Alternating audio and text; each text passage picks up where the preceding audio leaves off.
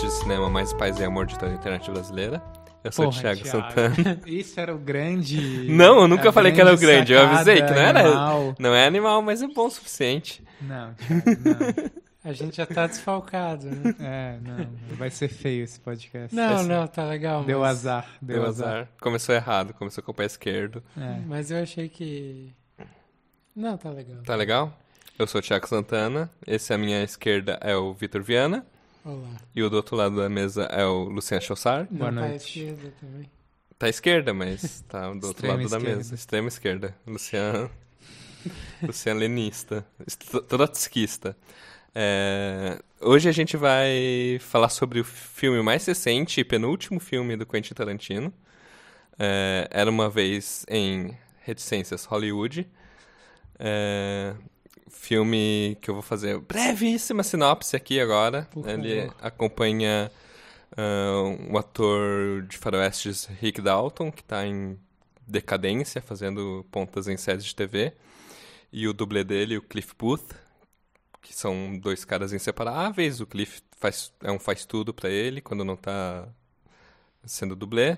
Se a, a gente vê os dois dias, em 1969, desses dois caras. Cliff trabalhando, tentando lidar com o fato de que ele tá na decadência. Ele vai fazer uma, vai fazer uma ponta num- numa série de, de western, lidando com o fato de que ele meio que passou o tempo dele. Ao mesmo tempo, ele é vizinho do Roman Polanski e da Sharon Tate. Ah, e você vê um pouco da Sharon Tate ao longo do filme e vai meio que pronunciando que, segundo conhecimento popular, nesse ano ela vai ser assassinada pela família Manson, liderada pelo Charles Manson.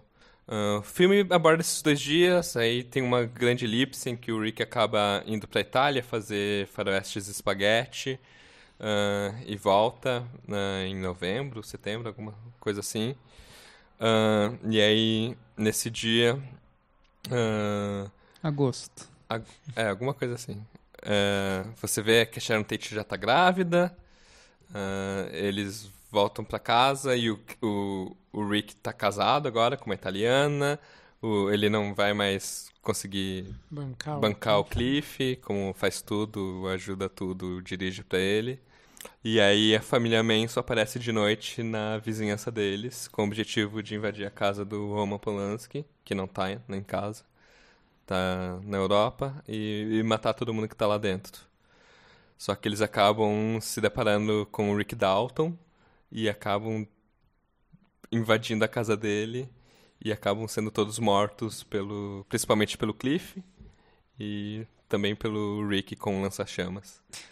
Ah, e aí o, o, o Cliff que tava loucão de ácido e com levou uma facada na bunda vai pro hospital, enquanto o Rick é convidado pela Sharon Tate e os amigos dela para tomar um drink na casa delas, deles. E viveram felizes para sempre. Sim. Que é o grande desvirtuação numa parada é, bem matando Hitler no cinema, É. incendiado. É uma. Um Digamos revisionismo assim, uma mudança, histórico É, da. no Django Livre também tem isso, Sim. né? Eu acho que é uma toada que o Tarantino vem fazendo nos últimos filmes dele, né? Sim. Tirando o- os Oito Odiados. é. é, fazer o cinema como essa máquina de poder mostrar o que poderia ter sido né? como um sonho e não como um pesadelo, digamos. Né? É. Que é a história real da Sharon Tate, na qual ela foi assassinada grávida e tal, por esses malucos da seita do Manson, ou no caso do Bastardos Inglórios, o Hitler ser assassinado no cinema de um jeito Sim. diferente, queimado e tal, né? É, de certa forma, exorcizar traumas sociais da, do século É, XX. mas o que é estranho e interessante é que ele faz isso através do cinema dele, que é extremamente violento, né? Ele, Uhum. ele Sim. cria clímax de extrema violência para gerar uma espécie de catarse Sim. que muda a história, né? Uhum. E o que, que vocês acham disso? Vocês acham que é legal ou... Eu, eu, eu acho. as- Assim, eu, eu não consigo pôr carga intelectual muito nisso, sabe? Eu acho que é divertido, acho que funciona nesse nível. e não, não vou pensar muito a respeito disso, sabe? É, o final desse filme, o final de é. Bastardos Inglórios é é bom de ver, é legal, é divertido e Uhum. eu acho que ele tá mais tentando fazer espetáculo mesmo, no fim das contas, adiantando já algumas coisas Ah, que eu mas quero falar Nesse filme eu não sei se é tanto. No Bastardos Inglórios eu acho que tem um, Sim. um final mais espetacular e ao Uhum. mesmo tempo eu acho que funciona melhor a coisa de se resolver numa Sim. história diferente, É. assim, né? Eu acho É, que eu concordo. esse, é porque é catártico mesmo, É. né? A coisa, até pelo como o drama todo se Uhum. desenvolve no filme, né? É. Nesse filme eu já acho que não é exatamente o que ele tá buscando também, assim, se não é só fazer espetáculo, eu acho. Sim. É... Tu ia falar alguma coisa? Não, não, continua.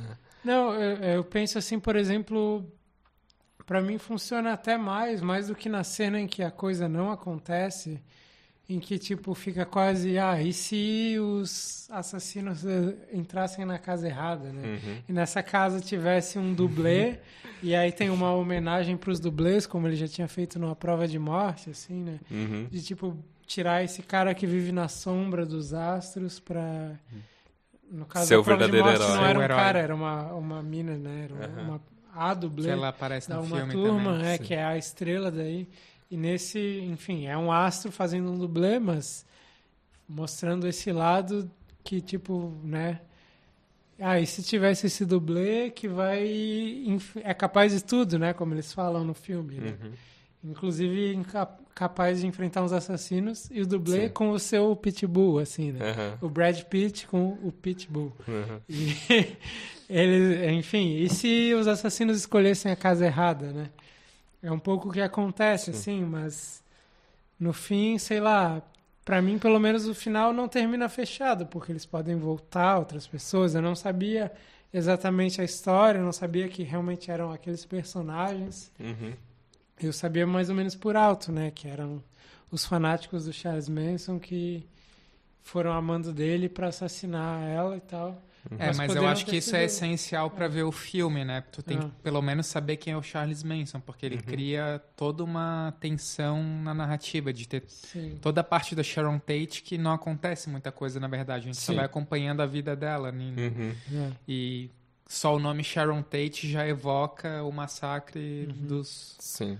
dos, dos caras do Charles Manson. né? Ah. Eu, é, eu, eu acho que tem uma coisa muito diferente né, desse filme em relação aos outros filmes do Tarantino, que é uma falta de trama. Ele é muito mais, como eu ressaltei, acompanhar dias, sabe? Não tem um objetivo Ele é meio claro. contemplativo em vários momentos, É, assim, Sim, né? ele não... Acho ele- que assim, o Tarantino nunca foi super da trama, assim, Uhum. mas tinha trama. E Sim. esse filme especialmente não parece tem. acontecer nada, assim, Uhum. né? É é só acompanhando esse clima da, da cidade, do- de como era a época, de, É. dessa decadência de uma Hollywood velha e tal, né? É, a grande tensão de você saber, ok, Sharon Tate vai morrer, vai ser ma massacrada por esses malucos, é algo completamente extra-fílmico. Se você não vai no filme com essa, Sim. esse conhecimento popular, Uhum. o filme é basicamente assistir o sofrimento de um ator que tá Em querendo se manter relevante e tem essa garota É. meio hippie, atriz em ascensão, Hum. que aparece um pouquinho, de vez em quando. E aí você se, se vê surpreso pelo que acontece no final, porque não tá esperando. É, que- É. o- uma coisa só pra concluir um pouco o que eu tava falando antes é que eu acho que ao mesmo tempo ele funciona um pouco como uma homenagem pra ela, assim, também. Sim, sim. Não sei se vocês sentem, mas tem Tem todo um respeito em torno da figura dela, assim. né? Sim, a cena em que ela vai ver o próprio filme no cinema, né? É. Eu acho que é muito, sei lá, representativa quanto a isso, né? Uhum. É muito a atriz que está interpretando ela vendo a atriz verdadeira no cinema e rindo e, e, sei lá, mostrando uma certa graça ali, uma certa carisma mesmo, assim, uma coisa que, tipo, se perdeu, mas que no filme é tratado com um certo carinho mesmo, eu Uhum, acho, né? Uhum. Eu acho que o filme todo, de maneira geral, é uma homenagem a ela, né? Porque é um grande trauma para essa cidade, talvez para os Estados Unidos todo, essa figura que é jovem, promissora, ser morta de uma maneira tão brutal, né? Junto Sim. com as outras pessoas que estão lá também, obviamente. Mas fazer esse final alternativo é um pouco. O que ele está exorcizando no filme é a morte dela, assim, Sim, né? Sim. sim. E acho que também tem uma coisa de frustração da sociedade hippie da década de 60, assim, que a- havia toda uma grande esperança de amor livre, paz e amor, vamos ser felizes, vamos... E Hollywood também ser essa fábrica de sonhos em que eles falam logo no começo, o vilão sempre vai matar, vai perder pro mocinho, né? Toda a toada da ideia. ah, tudo vai dar certo e aí a coisa mais horrorosa acontece com a pessoa mais o que o filme retrata, É. o que você imagina inocente Sim. e, É, e colocam inclusive os assassinatos da família Manson como a morte dos anos 60, né? Assim, Sim. é, é no final dos anos 60, mas não é só isso, ela destrói todo um espírito livre, leve, jovem que a Sharon Tate tinha, que era um pouco essa coisa hippie dos anos 60, acho, Uhum. né? Sim. E, e até os próprios membros da família Manson são associados ao movimento hippie Sim. de uma maneira que... É, o- a família Manson é uma bizarrice à parte, né? Sim, Assim, sim. que- Não dá pra dizer, ah, eles são eles chamam eles, são o tempo todo de hippies, hippies. São mas nazistas, São malucos. Mas é- são mas são- cristãos. É. É tipo, é uma mistura muito bizarra. e ao mesmo assim. tempo no filme eles são meio capitalistas porque eles fazem aquelas programas pra manter o rancho que eles Sim. Sim, de Aquelas passeios de cavalo. tomaram ali, É. né? Tipo, é meio é meio estranho Sim. tudo, é uma é muito bizarro e eu acho que o filme consegue manter um pouco essa bizarrice, isso eu acho legal, né? Sim. Começa aparecendo, aparecem só aquelas meninas bonitinhas, hippies lá Na rua, andando. É, E de repente, quando tu vai aprofundando, tu vai vendo que a coisa é muito mais estranha do que. é. Tem esse... que- Pra quem tem realmente o background, já na primeira cena saca que é a família Manson. né? Aham. Mas eu demorei, assim, É, eu pra, também pra não. descobrir, assim. Até a gente estava falando É. em off sobre a música que elas cantam na primeira cena, que já é a música do Charles Manson É. e tal, né? Uhum. Mas eu não sabia disso antes de ver o filme, por Sim. exemplo. É, tem uma cena bem longa que eu até pulei durante a sinopse, que é o Brad Pitt dá carona pra uma das meninas até o rancho é? Spa. Spa que, que é onde a É uma família Manson... real também, É. né? Que, que eles moraram Residir. realmente lá. né? E lá toda uma tensão deles ficarem de olho no personagem do Brad Pitt, o que, que ele vai fazer, e o Brad Pitt tá desconfiado de que eles estão...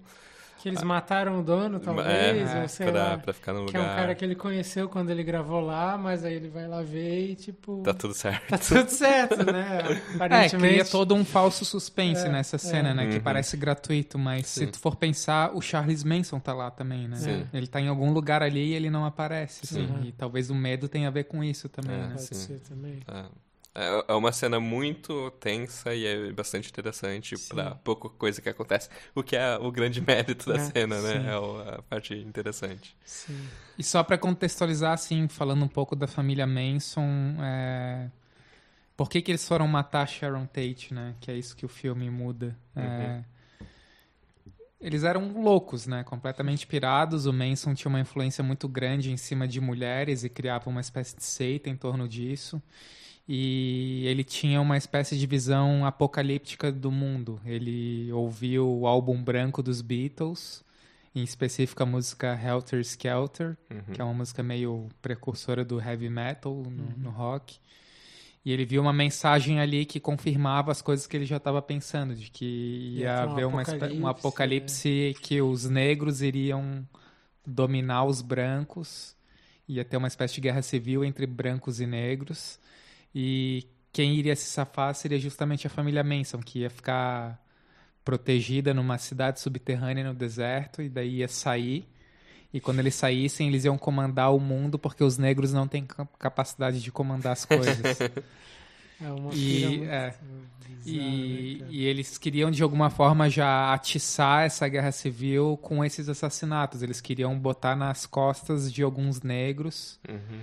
e, E, e- Completamente insano. é, Péssimo plano. Nem... E ainda tem toda uma ligação deles com música, eles que, quiseram ser músicos, gravar discos, Uhum. tiveram uma relação próxima com um dos integrantes do Beach Boys, chegaram a morar na casa deles.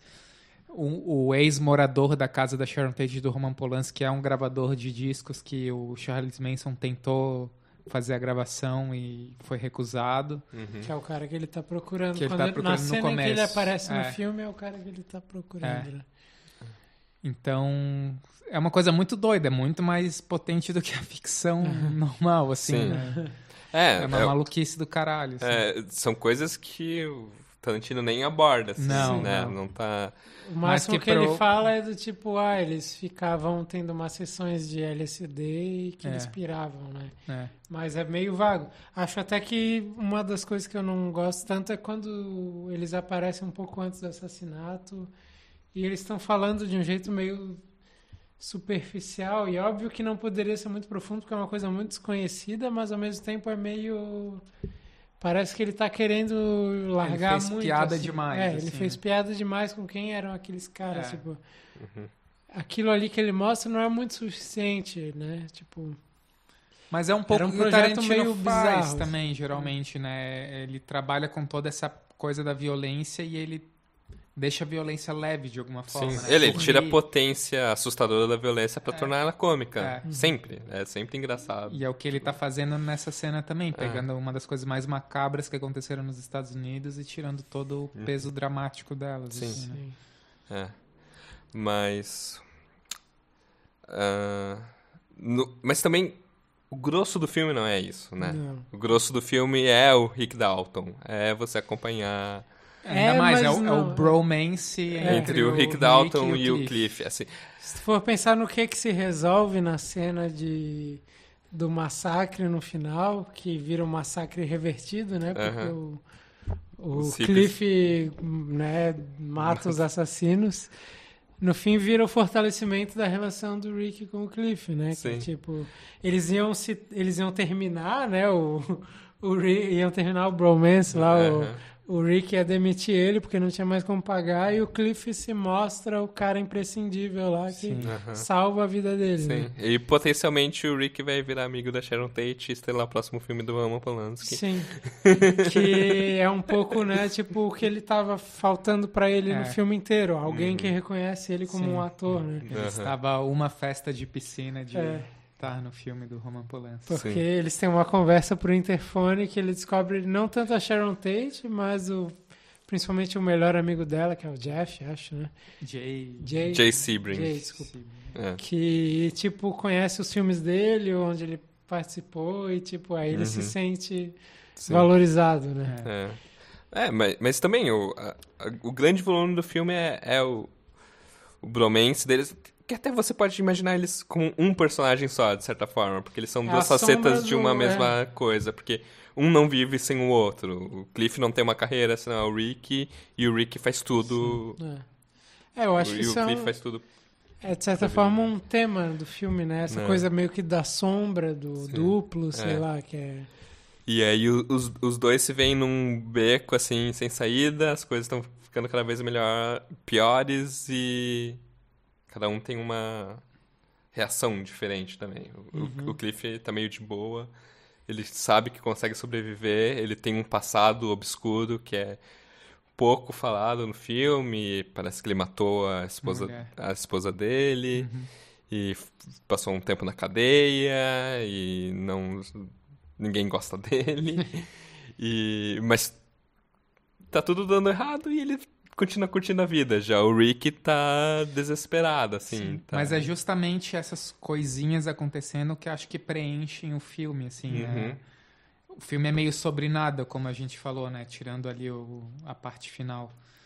E acho que o grosso do filme é eles andando de carro, fazendo sim. coisas, assim, e é meio que vivendo o que, que é a cidade ali na época, Uhum. assim, né? E, Sim. e eu acho que isso o Tarantino faz bem, assim, É. ele... É. Ele consegue só os caras ali curtindo ali, de Uhum. boa, e, e é massa, assim. É, Sim. é gostoso de ver o filme nesse momento, assim, né? Sim. Vocês gostaram do filme? Sim. É, Eu não sei, algumas coisas sim, algumas coisas não, assim.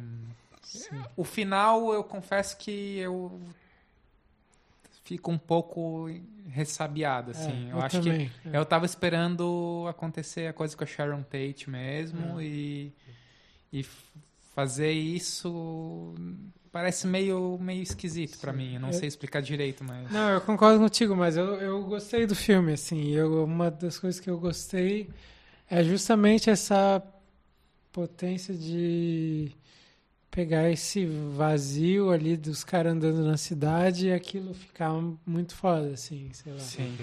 E eu acho que tem a ver com uma coisa um pouco técnica mesmo, de como que ele filma, dos planos assim de trás do carro, como ele monta. Como ele Muito escreve com o também, som, é, os diálogos são bem... É, Uma coisa que eu gosto muito é o som, assim, vendo no cinema isso se destacou mais ainda, mas a combinação de, das músicas da época com os rádios, É. com o barulho dos carros, com de repente tá naquele fluxo entre um diálogo meio vazio, assim, às vezes entre o Cliff e o Rick, às vezes, né, o Às vezes é quase uma montagem nem tão realista, porque tem É. esses discursos pelo áudio rolando, essas músicas, e Uhum. em É. paralelo criando um discurso com a imagem, assim, sim. né? Sim.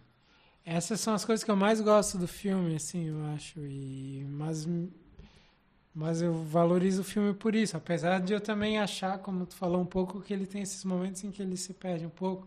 Tipo o final, ou às vezes a montagem geral entre a, todas as situações que ele tenta agenciar ali. Talvez não funcione tão bem, mas de modo geral eu gosto assim do que, que ele está pensando, do que, que ele está propondo. Uhum. Não sei.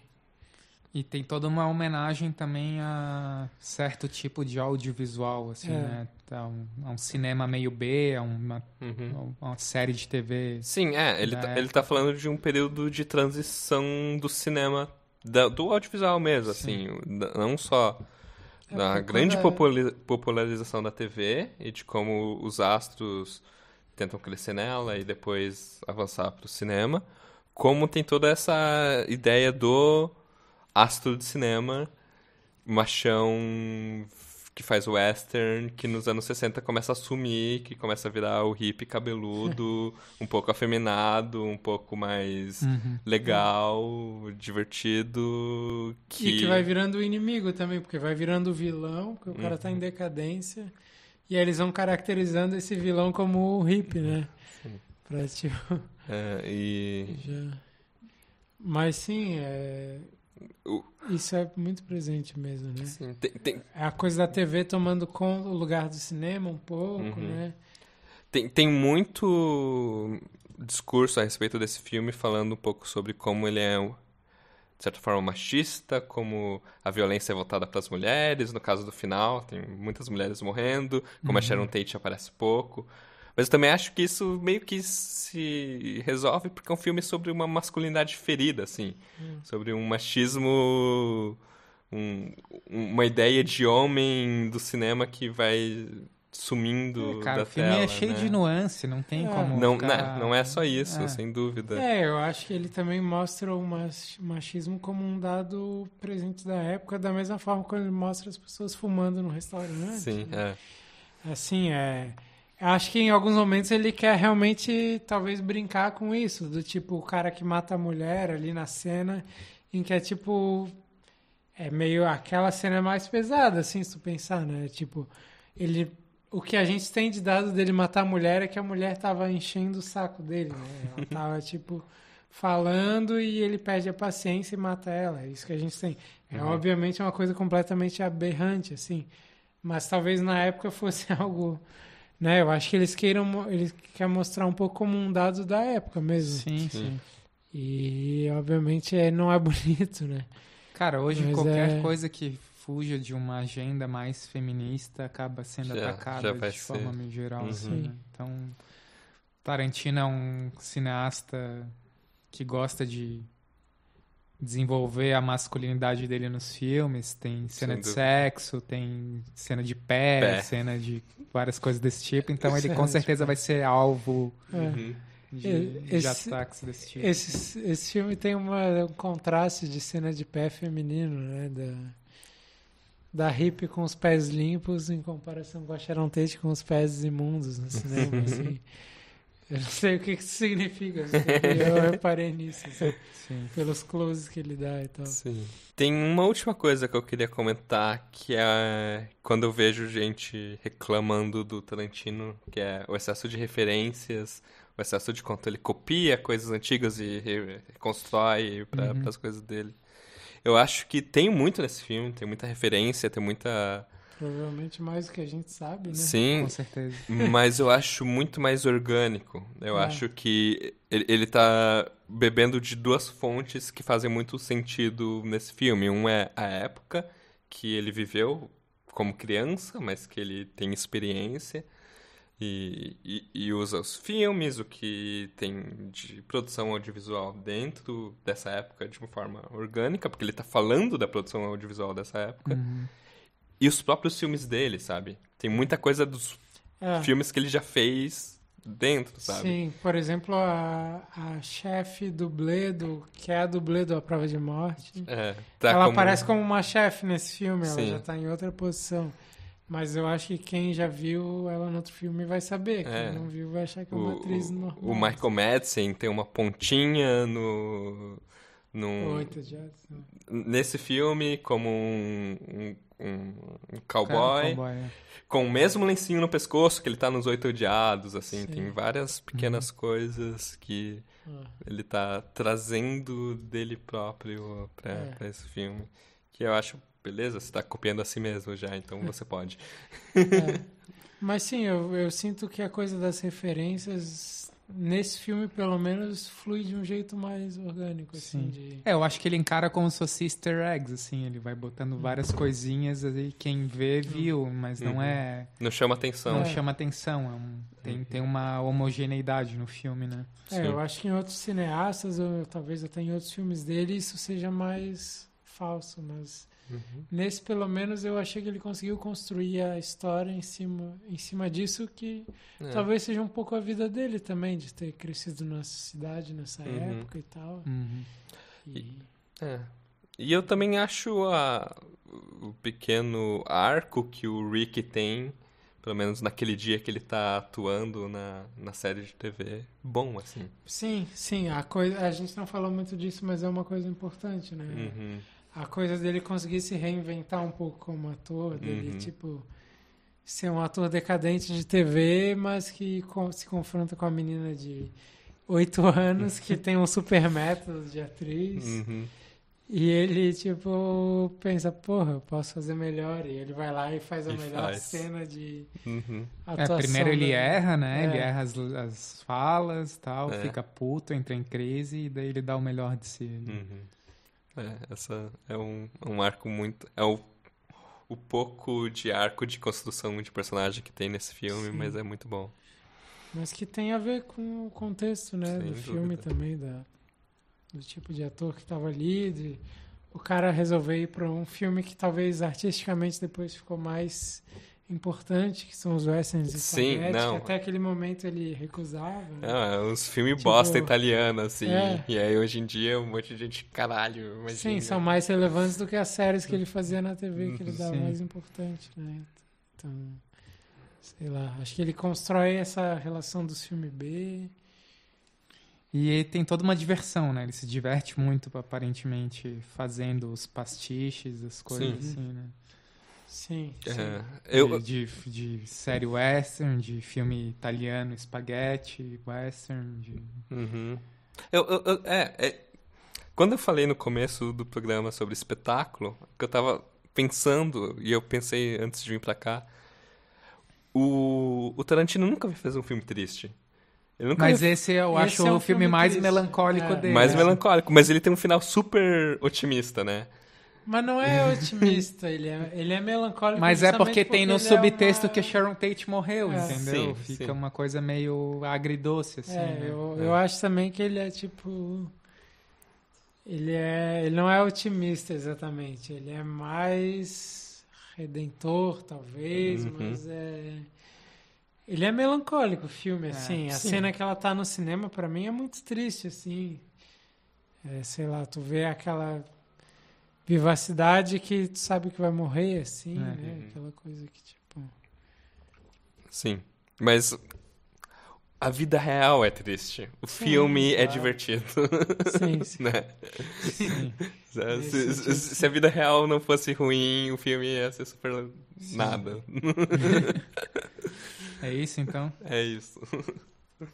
Ah, obrigado por nos ouvirem em formato podcast. Obrigado por nos assistirem em formato vídeo no YouTube. Ah, Não tem próximos filmes, né? Nada, Tem o nunca. do James Gray no, no Spectro. Tem, tem o do James Gray pra estrear. Eh, Hoje saiu o trailer do filme do Coringa, com o nosso caro Joaquim Fênix. Pode ser? Pode também. ser. Não sei quando vai estrear, mas. Porra, que trailer. É, Sério? É legal. sim, sim, depois a gente bate. Eu já vi um trailer antes que não era, não sei se era esse. É, é. Vamos, vamos, vamos ver, vamos conversar depois. Ah, e esse foi mais um episódio do A Conversação.